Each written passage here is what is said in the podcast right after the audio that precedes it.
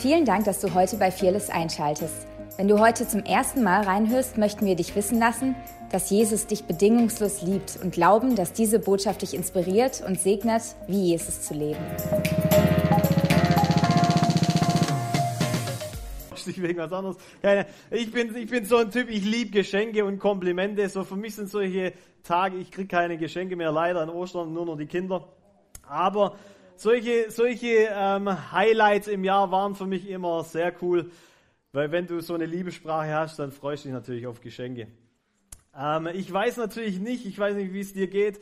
Vielleicht kennst du den kulturellen Hintergrund von Ostern. Wir sind jetzt nicht die Leute, die sagen, ja, Ostern ist mega cool oder sowas. Wir machen auch kein religiöses Tram-Tram draus. Aber ich weiß nicht, ob du dir schon mal überlegt hast, wer in irgendeiner Art und Weise darauf gekommen ist, Eier und einen Hase zusammenzubringen. Das feiern wir ja an Ostern. An Osterhase und es gibt Eier zum Suchen oder sonst irgendwas. Oder irgendwie passt das nicht in so, so in mein Denken rein, weil, ja, ist ja nicht die Wahrheit. Vielleicht hat ein Hühnchen zu blöd ausgesehen an Ostern, deswegen haben sie einen Hasen genommen oder wie auch immer. Aber was mir vor kurzem aufgefallen ist, als meine Tochter so ein ja, so ein Schokohase wieder mal gegessen hat. Ich bin ja immer mal wieder auf Diät, von dem her darf ich es nicht. Praise God, dass wir nicht auf Diät sein müssen beim Herrn, sondern da gibt es immer mehr. Aber du darfst wirklich am Tisch, am, am vollen Tisch sitzen und dich bei Gott voll essen. Praise God. Auf jeden Fall, was mir aufgefallen ist, als sie da reingebissen hat, der Hase ist innen leer. Und wahrscheinlich hat das Leben mir da schon damals schon viel geteacht, weil das Leben ohne Jesus ist einfach leer. So wie der Osterhase, der nicht gefüllt ist. Du kannst jetzt heimgehen, das war ein gutes Wort. Nein, Spaß. Auf jeden Fall, ich, es war für mich wirklich so ein, äh, ja, ich habe das mit mir gerungen, soll ich wirklich über Ostern predigen, soll ich so eine Osterbotschaft bringen? Ja, keine Ahnung, hin und her. Weil eigentlich war was ganz anderes auf meinem Herzen. Aber ich habe mit mir reden lassen. Und ähm, ich, ich habe mir, hab mir gedacht, wir haben ja nur alle zwei Wochen Gottesdienst, weil wir wirklich äh, auch auf, auf, Hauskirchen und so ähm, Schwerpunkt legen auf Gemeinschaft. Und deswegen habe ich mir gedacht, ich mache so einen kleinen Spaziergang beziehungsweise ja, einen Rundumumschlag um, Ost, um Ostern von Anfang bis Ende. Und ich starte natürlich jetzt nicht ganz vorne äh, bei Mose, sondern ich möchte einfach vielleicht dort starten, wo für mich die Sachen herausfordernd wurden. Und äh, wenn du deine Bibel dabei hast, kannst du nachher gern mit mir aufschlagen. Ich lese einfach mal ganz kurz vor, weil für mich, ja, heute ist ja Palm Sunday. Wie sagt man eigentlich das auf Deutsch? Palmsonntag, ja, ziemlich einfach. Ähm, und Palm, an Palmsonntag haben die Leute Jesus gehuldigt, haben Palmzweige auf den Boden gelegt, dass er auf diesem Esel reinreiten konnte, haben ihn als König deklariert und wisst ihr, die gleichen Leute, die ihn als König deklariert haben, waren die, die ihn nachher ans Kreuz gerufen haben. Es ist nicht krass, wie schnell man seine Meinung für irgendwas ändern kann, wenn Sachen einen nicht mehr so gut tun oder wenn sie anders kommen, wie wir denken. Und äh, dann kommt Jesus in Garten Gethsemane und mit, mit dem möchte ich heute starten, weil das ist für mich so ein, so ein Szenario, ja, wahrscheinlich werde ich in Ewigkeiten darüber nachdenken, wie krass das eigentlich sein, ge, gewesen sein muss für, für Jesus. Weil im Garten Gethsemane, da, da siehst du Jesus wirklich menschlich. Ja, Jesus hat Menschen geheilt. Jeder, der zu ihm kam, wurde geheilt. Ähm, er ist auf dem Wasser gelaufen, hat sogar Wasser zu Wein gemacht. Das war wirklich ein Superhero. Und dann auf einmal ist er dort in diesem Garten und er schwitzt Blut, er hat so ein paar Jungs dabei, drei seiner, seiner, seiner Lieblingsjungs und zu denen sagt er immer wieder, hey, betet, betet und sie pennen halt immer wieder ein. Ähm, und Jesus ist dort in diesem Garten, es heißt sogar in, manchen Evangelien, dass er Angst hatte, so richtig menschlich. Weil manchmal sagen, ja, Jesus ist da oben, ja, wenn Jesus das machen kann, dann kann er es machen, aber wir können es nicht. Und da zeigt sich zum ersten Mal, hey, Jesus ist tatsächlich menschlich. Kennt ihr die Ikone, das, die, dieses Bild von Jesus mit dem Heiligenschein, wo er es so macht? Das ist so ein viel verbreitetes Bild. Ich habe mich mal gefragt, warum macht denn der immer Peace? Ich meine, Weltfrieden, cool oder wie auch immer. Das bedeutet eigentlich, dass er Gott und Mensch gleichzeitig ist. Es war für mich so, ah, oh, wow, okay, krass. Die haben es tatsächlich auch verstanden. Ja, wie wir das gemalt haben. Und ich glaube, das wird da so richtig sichtbar. Und er betet ja, hey Gott, wenn es dein Wille ist, lass diesen Kelch an mir vorbeigehen, aber nicht, nicht mein Wille, sondern dein Wille soll geschehen. Ich meine, ich habe jetzt eine zweieinhalbjährige Tochter, die betet wahrscheinlich das andere oder ich erlebe das andere. Hey, lieber mein Wille statt dein Wille. Ja, so ist das alltägliche Leben gerade bei mir. Aber Jesus ist da wirklich an diesem Punkt. Und ähm, interessant für mich ist, dass ähm, Gethsemane dieser Garten auf einem Ölberg ist. Und Gethsemane bedeutet eigentlich Ölpresse. Wenn du Öl haben willst, muss, muss irgendwas gepresst werden. Öl in der Bibel ist ganz oft ein Zeichen für Salbung und den Heiligen Geist. So, in anderen Worten, was ich daraus lese, ist, hey, Jesus war derjenige, der gesalbt war. Er heißt ja auch Christus, der Gesalbte. Ähm, er war der Träger des Heiligen Geistes und er musste gepresst werden, damit viele Träger des Geistes nachher rauskommen konnten. Vor seiner Bestimmung, die Bestimmung war für sein Leben, dass er stirbt, krasse Bestimmung, und neues Leben hervorbringt vor uns alle, weil ein Sohn musste sterben, dass viele Söhne und Töchter zum Leben erweckt werden konnten. Und bevor dahin geht, musste er zerpresst werden. Ich möchte dir heute sagen, vielleicht bist du heute an dem Punkt, du bist, du fühlst dich vielleicht wie im Garten Gethsemane. Dein Leben fühlt sich gerade an, wie es gepresst wird. Dann kann es sein, oder dann möchte ich einfach Mut machen, vielleicht ist die Bestimmung für dein Leben gar nicht mal so weit weg. Damit möchte ich nicht sagen, Gott schickt dir Krankheit oder sonst irgendwas. Verstehe mich nicht falsch. Aber ich glaube, manchmal wird unser Leben herausgefordert und Herausforderung bedeutet, dass irgendwas aus uns herausgefordert wird. So wie es das Wort schon sagt. Und die Frage ist, kommt der alte Adam raus, kommt Sünde raus oder kommt Christus in dir hervor? Das ist unser tägliches Leben. Uns der Teufel ist besiegt, Leute. Wir können ihm gar nicht mehr, mehr die Schuld geben, dass wir irgendwelche dumme Sachen machen. Das ist die, die krasseste Wahrheit, wenn wir wirklich glauben, dass der Teufel besiegt ist. Dann kann ich ihm keine Schuld mehr geben. Uh, der ist tief, gell? Ja.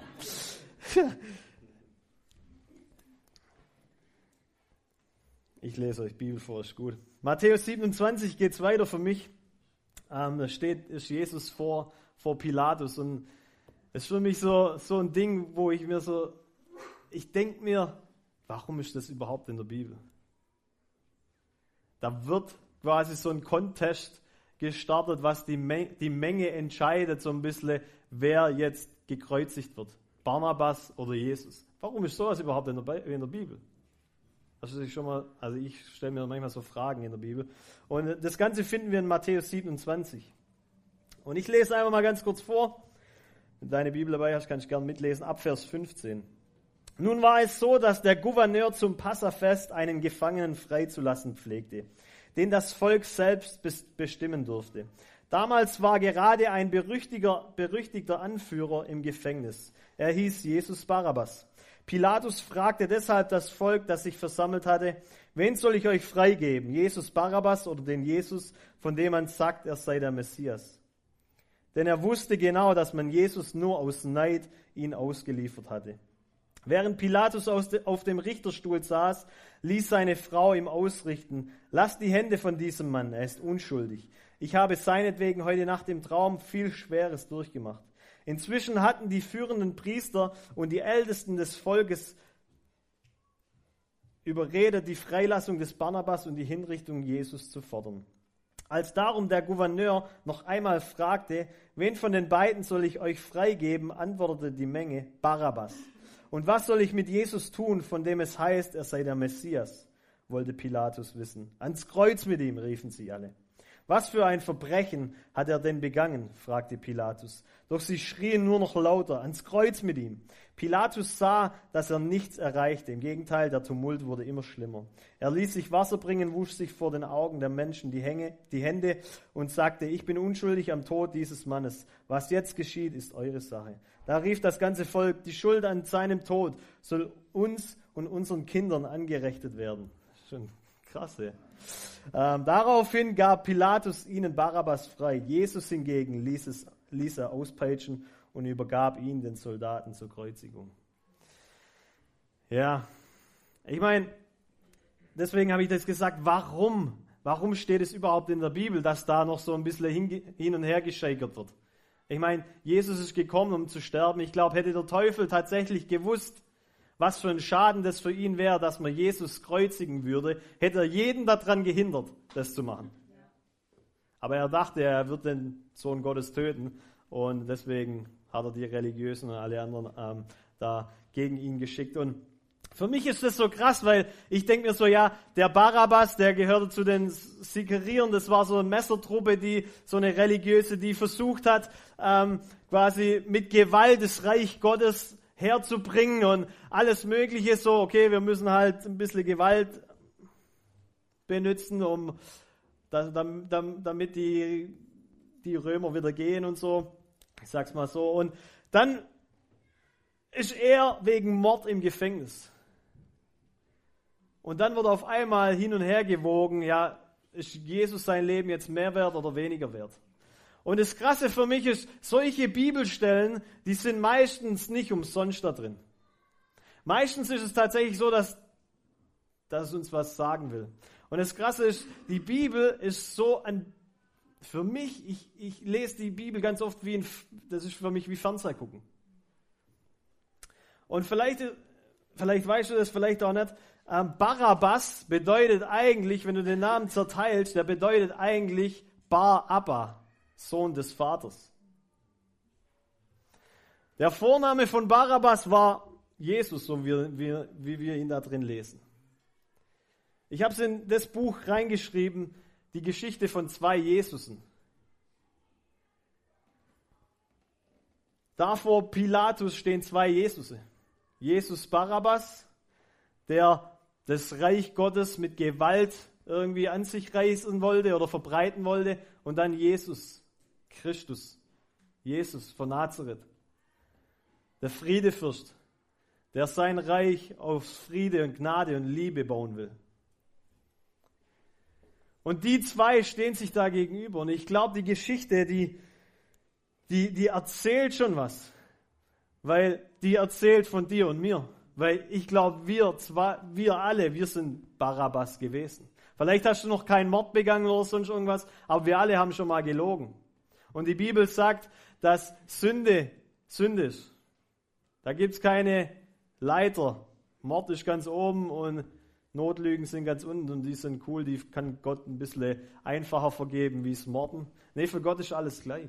Und deswegen glaube ich, wir alle waren Barnabas. Aber diese Bibelstelle beschreibt schon, hey, da gab's, wir sind schon Söhne des Vaters, obwohl wir Sachen falsch machen. Dein Wert hängt nicht an dem, was du tust, sondern dein Wert hängt an dem, was jemand willig ist, für dich zu bezahlen. Und da Jesus, der Sohn des Vaters, der richtige Sohn des Vaters, und dann viele Bar Abbas, ja, viele Söhne und Töchter des Vaters, die eigentlich so viel Mist gemacht hatten. Und ich glaube, in dem Moment, wo Jesus da ist und wo so ein bisschen sein Leben, ja, abgestimmt wird, da guckt er zu, zu Barabbas rüber und sagt, hey, ist okay, dass du frei wirst. Weil ich weiß, Gott muss mich so behandeln wie dich, dass er dich so behandeln kann wie mich.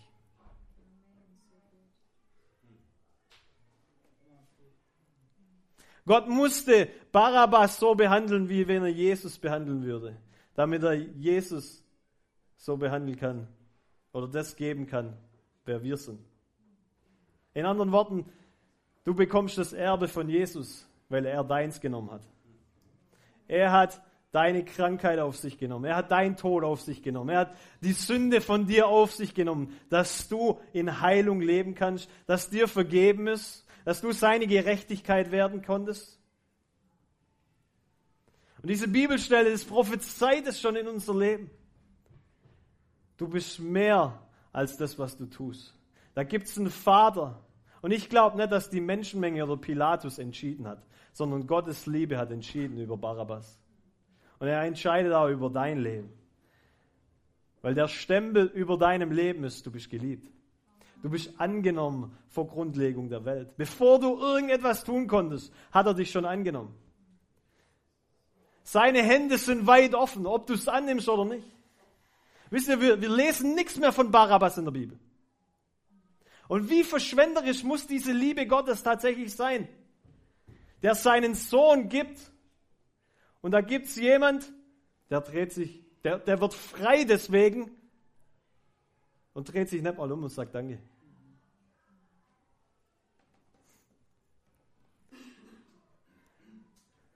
Das, oh, das, das ist so heftig, wenn ich überlege, wie krass Gott mit seiner Liebe umgeht. Weil die Bibel sagt, noch als wir Sünder waren, ist er für uns gestorben. Nicht als wir erst in die Kirche gegangen sind oder ähm, als wir es wert waren oder sonst irgendwas. Noch als du ein Sünder warst.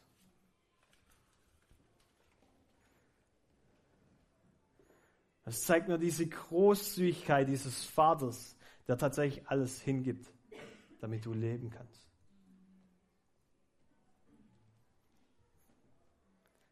Das, ich glaube tatsächlich, wir müssten die glücklichsten Menschen sein, wenn wir das verstehen. Egal durch was du gehst. Wenn du das realisierst, was für einen Preis er bezahlt hat, was es ihn gekostet hat, damit du leben kannst Wow.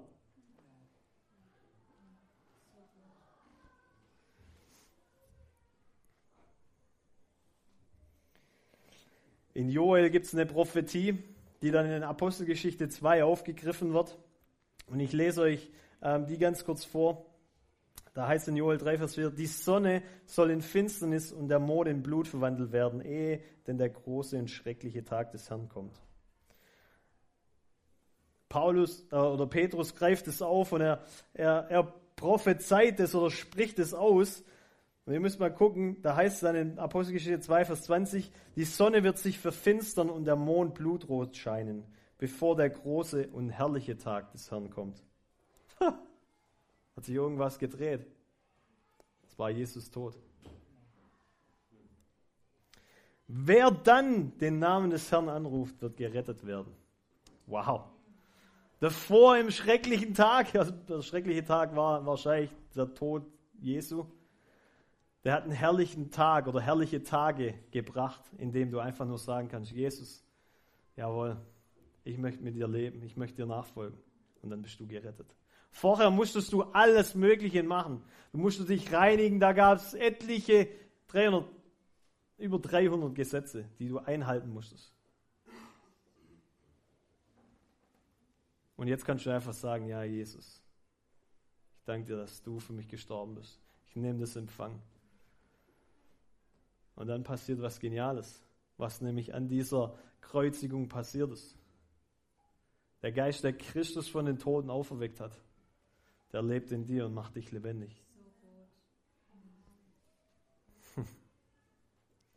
Du musst nicht mal mehr selber leben.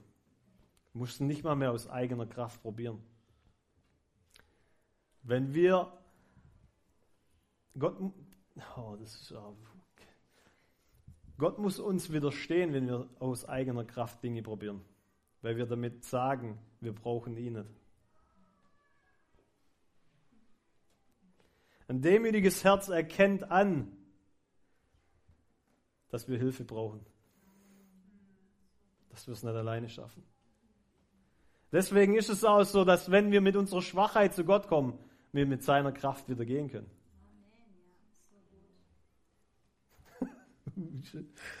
Praise God.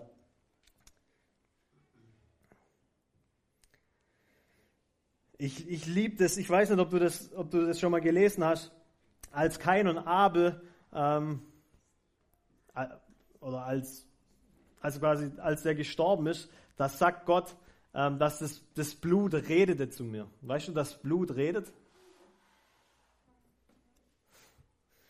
Das heißt in 1. Mose 4, Vers 10, aber Gott entgegnete, was hast du bloß getan? Das vergossene Blut deines Bruders schreit von der Erde zu mir. Wow. Und dann, ich meine, das war im alten Bund. Ich lese euch jetzt mal vor, was Jesu Blut schreit. Kannst nachlesen in Hebräer 12, Vers 24. Ja, ihr seid jetzt zu Jesus selbst gekommen, der als Vermittler zwischen Gott und uns Menschen den neuen Bund in Kraft gesetzt hat. Um euch von euren Sünden zu reinigen, hat Christus am Kreuz sein Blut vergossen. Das Blut Abels, der da gestorben ist, der von seinem Bruder umgebracht wurde, schrie Rache. Rache, Rache, mich hat jemand umgebracht. Ich will Gerechtigkeit, ich will Rache. Aber das Blut von Christus spricht Vergebung.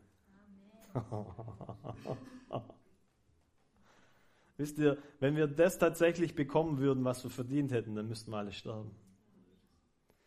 Aber indem Jesus dort hängt und sein Blut vergießt für dich und mich, schreit sein Blut. Er muss nicht mal selber rufen.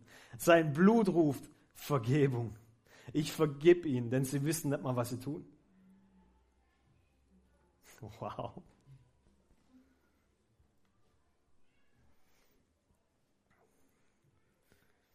Ich habe ja noch ein paar Minuten, hey, praise God. Epheser 2, Vers 4 bis 8, sorry, wenn ich so viele Bibelstellen vorlese, aber ich, ich liebe es, dass die Bibel sich selber auslegt. Epheser 2, 4 bis 8. Doch Gottes Erbarmen ist unbegreiflich groß. Wir waren aufgrund unserer Verfehlungen tot, aber jetzt hat uns, aber er hat uns so sehr geliebt, dass er uns zusammen mit Christus lebendig gemacht hat. Ja, es ist nichts als Gnade, dass ihr gerettet seid. Zusammen mit Christus hat er uns vom Tod auferweckt. Und zusammen mit ihm hat er uns schon jetzt einen Platz in der himmlischen Welt gegeben, weil wir mit Jesus Christus verbunden sind. Bis in alle Ewigkeit will er damit zeigen, wie überwältigend groß seine Gnade ist, seine Güte, die er uns durch Jesus Christus erwiesen hat. Noch einmal, durch Gottes Gnade seid ihr gerettet und zwar aufgrund des Glaubens. Ihr verdankt eure Rettung also nicht euch selbst, nein, sie ist Gottes Geschenk. wow. Wow. Gott gibt dir seinen Sohn, damit du errettet wirst. Und er schreibt hier drin, bis in alle Ewigkeit will er damit zeigen, wie überwältigt groß seine Gnade ist. Du bist ein Produkt von seiner Gnade. Und er ist so stolz auf dich, dass er dich hoch auf den, auf den Berg stellt und sagt, guck mal Welt, weil du ihn oder sie siehst.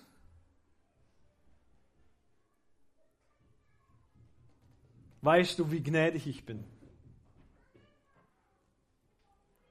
Du siehst an seinem oder ihrem Leben, was ich getan habe.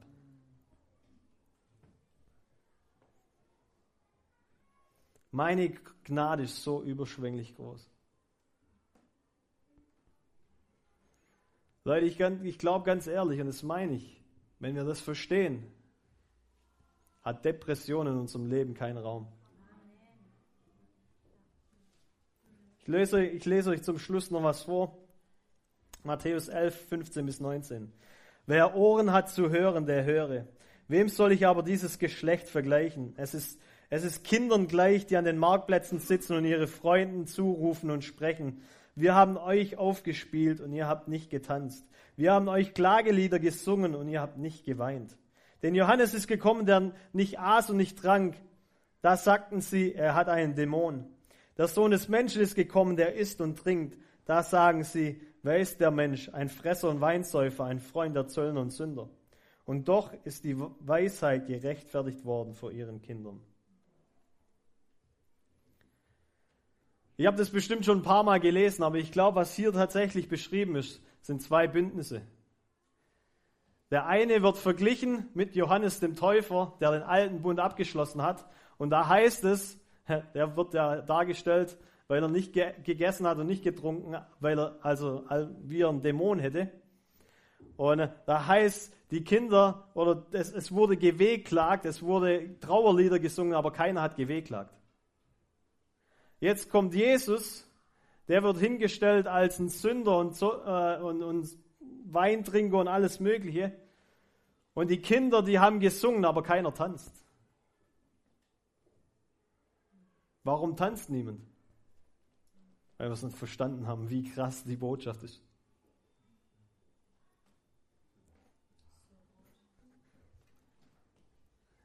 Das, was hier drin ist, was, warum, was ich tatsächlich glaube, warum da steht, wer Ohren hat, der höre, der versteht, hey, warum tanzen wir eigentlich nicht, wenn uns coole Lieder gesungen wird? Die Zeit der Trauer ist vorbei. Du brauchst nicht mehr Wehklagen, du brauchst nicht mehr trauern. Du hast jetzt Grund zu tanzen, weil du in einem neuen Bund bist. In dem Bund, ums den, da geht es gar nicht mehr um dich. Du musst nur noch Ja sagen, du bist dabei.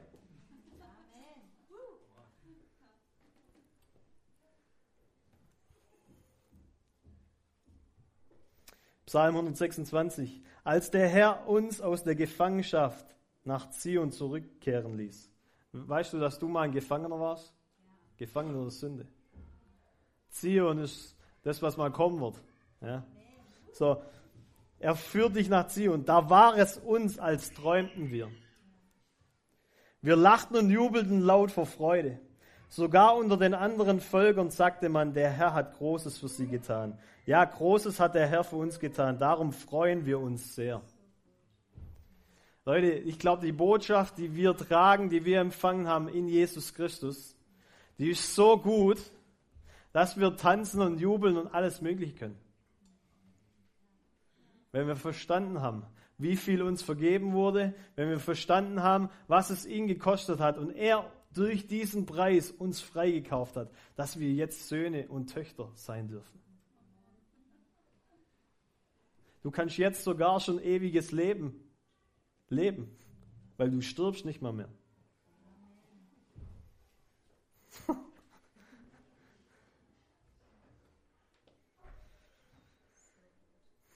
Tod, wo ist dein Stachel? Den hat Jesus genommen. Er hat den Tod besiegt brauchst dich nicht mehr zu fürchten.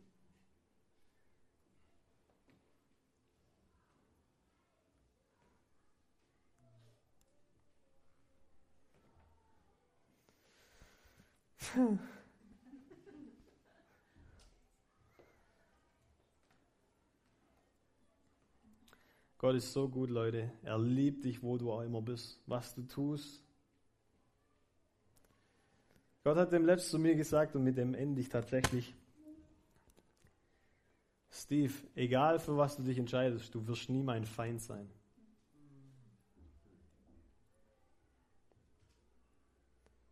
Du kannst nicht mal mehr ein Feind Gottes werden, weil seine Liebe zu dir ist immer gleich. Er liebt dich. Das Einzige, was du tun kannst, ist dich abwenden von ihm. Aber es verändert nichts an seiner Liebe zu dir. Aber dann positionierst du dich als Feind zu ihm und nicht er ist dein Feind. Macht das Sinn? Als Jesus stirbt, wurden viele Söhne und Töchter geboren. Und wenn du hier bist und du bist noch kein Sohn, noch keine Tochter, vielleicht können wir einfach mal unsere Augen zumachen, vielleicht.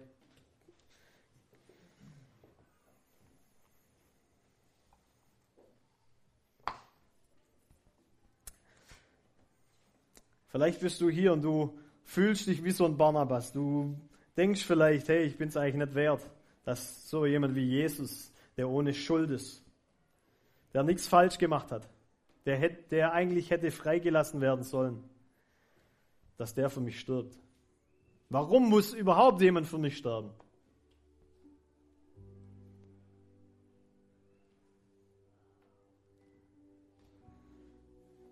Weil dieses neue Leben ein Bund ist und ein Bund wird durch Blut besiegelt.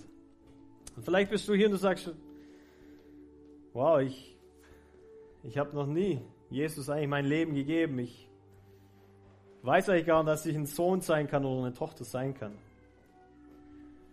Dann möchte ich einmal ganz kurz für dich beten. Wenn du hier bist und das betrifft dich, dann halt doch einfach mal ganz kurz deine Hand hoch, dann bete ich für dich. Vielen Dank. Jesus, ich danke dir für die Hand, die hier oben ist. Ich danke dir, Jesus, dass du der Gott bist, der Interesse an unserem Leben hattest, schon lange bevor es uns überhaupt gab. Jesus, ich danke dir, dass du der Gott bist, der alles gegeben hat, damit wir leben können. Ich danke dir, Jesus, dass du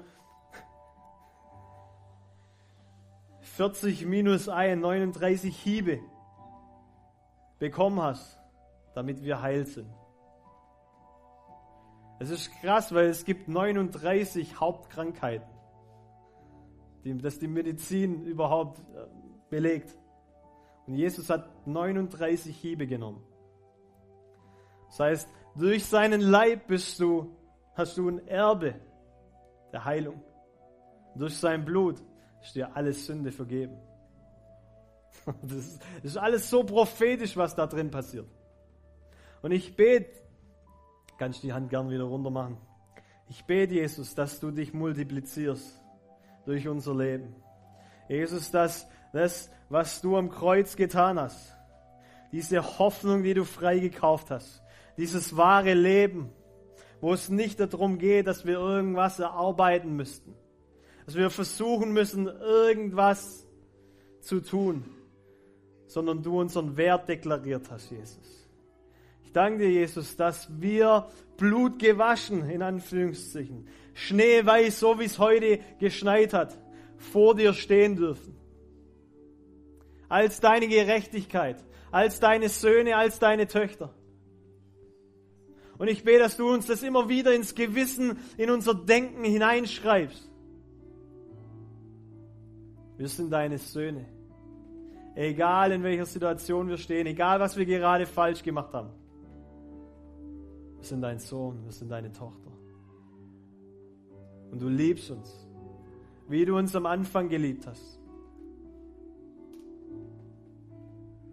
Und Jesus, ich bete für all die anderen, die wir diese Liebe schon angenommen haben, diese Gnade in unserem Leben schon wirkt, weil sie uns befähigt, wie du zu leben.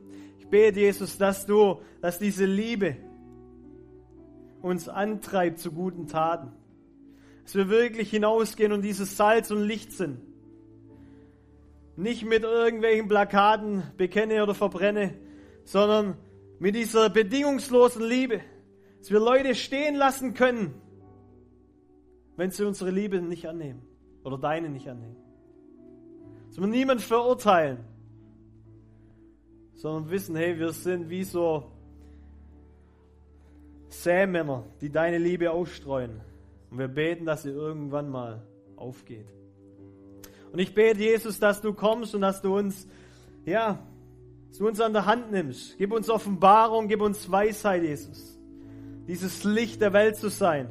An unserem Arbeitsplatz, in unserer Familie, in dem Umfeld, wo wir sind, Jesus. Weil wir sind dazu berufen, einen Unterschied zu machen. Und Vater, als diese sende ich jetzt jeden Einzelnen aus in seine Nachbarschaft, in sein Zuhause.